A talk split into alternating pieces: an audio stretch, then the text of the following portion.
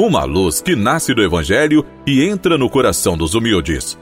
Palavra e Mistério. Apresentação: Dom Messias dos Reis Silveira, Bispo da Diocese de Teófilo Otoni, Minas Gerais. Amigo irmão, amiga irmã, hoje, dia 24 de janeiro, é uma quarta-feira e hoje nós celebramos a memória de não facultativa, mas a memória de São Francisco de Sales, bispo e doutor da Igreja. Francisco de Sales viveu dos anos 1567 a 1622.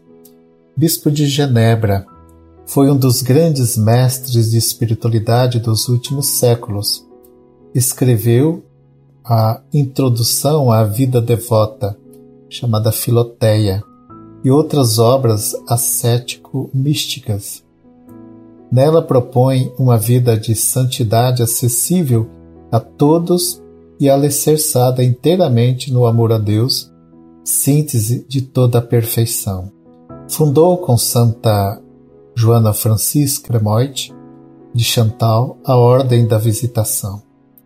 Com sua doçura e sabedoria pastoral, soube atrair a Igreja muitos calvinistas, foi sepultado em Annecy, onde tinha passado a maior parte da sua vida, aos 24 de janeiro de 1623.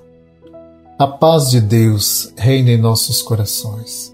Que todas as nossas ações deste dia possam nos levar a construir o reino de Deus e a produzir muitos frutos.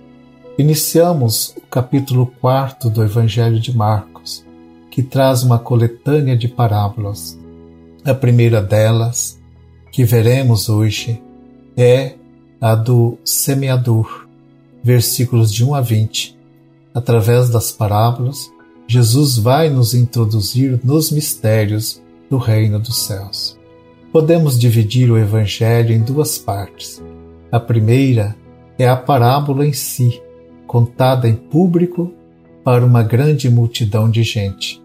A segunda é a explicação do sentido da parábola, feita em casa, em particular, aos discípulos, que talvez tenha sido até escrita em uma época posterior. Usando a figura conhecida do semeador do seu tempo, Jesus mostra que uma parte das sementes cai no caminho. Vieram as aves do céu, comeram as sementes.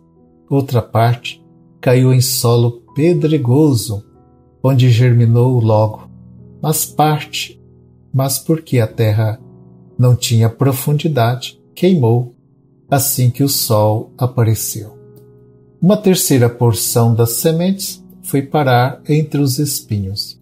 Germinaram e cresceram no meio dos espinhos. Foram sufocadas sem produzir fruto. Apenas uma pequena parte caiu em terra boa e fértil. Essa sim produziu frutos, trinta, sessenta e até cem por um. A parábola suscita muitas perguntas. Por que a palavra de Deus é semeada no coração de uns e não de outros? Por que ela produz frutos em uns e não em outros? Será que Deus faz distinção de pessoas e trata uns de modo diferente dos outros? Na explicação, Jesus mostra que a palavra é semeada em toda a extensão do campo e que a semente é boa, mas os frutos dependem do modo como cada um, cada terreno acolhe essa semente, de acordo com a situação de cada um e de cada comunidade. Então, não é a palavra, não é a semente que é ruim, mas é o chão que precisa ser melhorado. Esse chão representa a nossa vida. A palavra produz frutos em proporções diferentes nos corações dos cristãos que não se deixam levar por Satanás e nem ressecar-se com as tribulações e perseguições. Também não se arrastam pelos prazeres afazeres do mundo, amor, as riquezas e outras paixões. Apesar do aparente desperdício das sementes, o pouco que cai em terra boa produz muito fruto e faz crescer o reino de Deus. Amigo irmão, amiga irmã, nosso programa está chegando ao final. Espero poder encontrar-me com cada um de vocês novamente no próximo programa. Fiquem com a paz e a bênção do Senhor.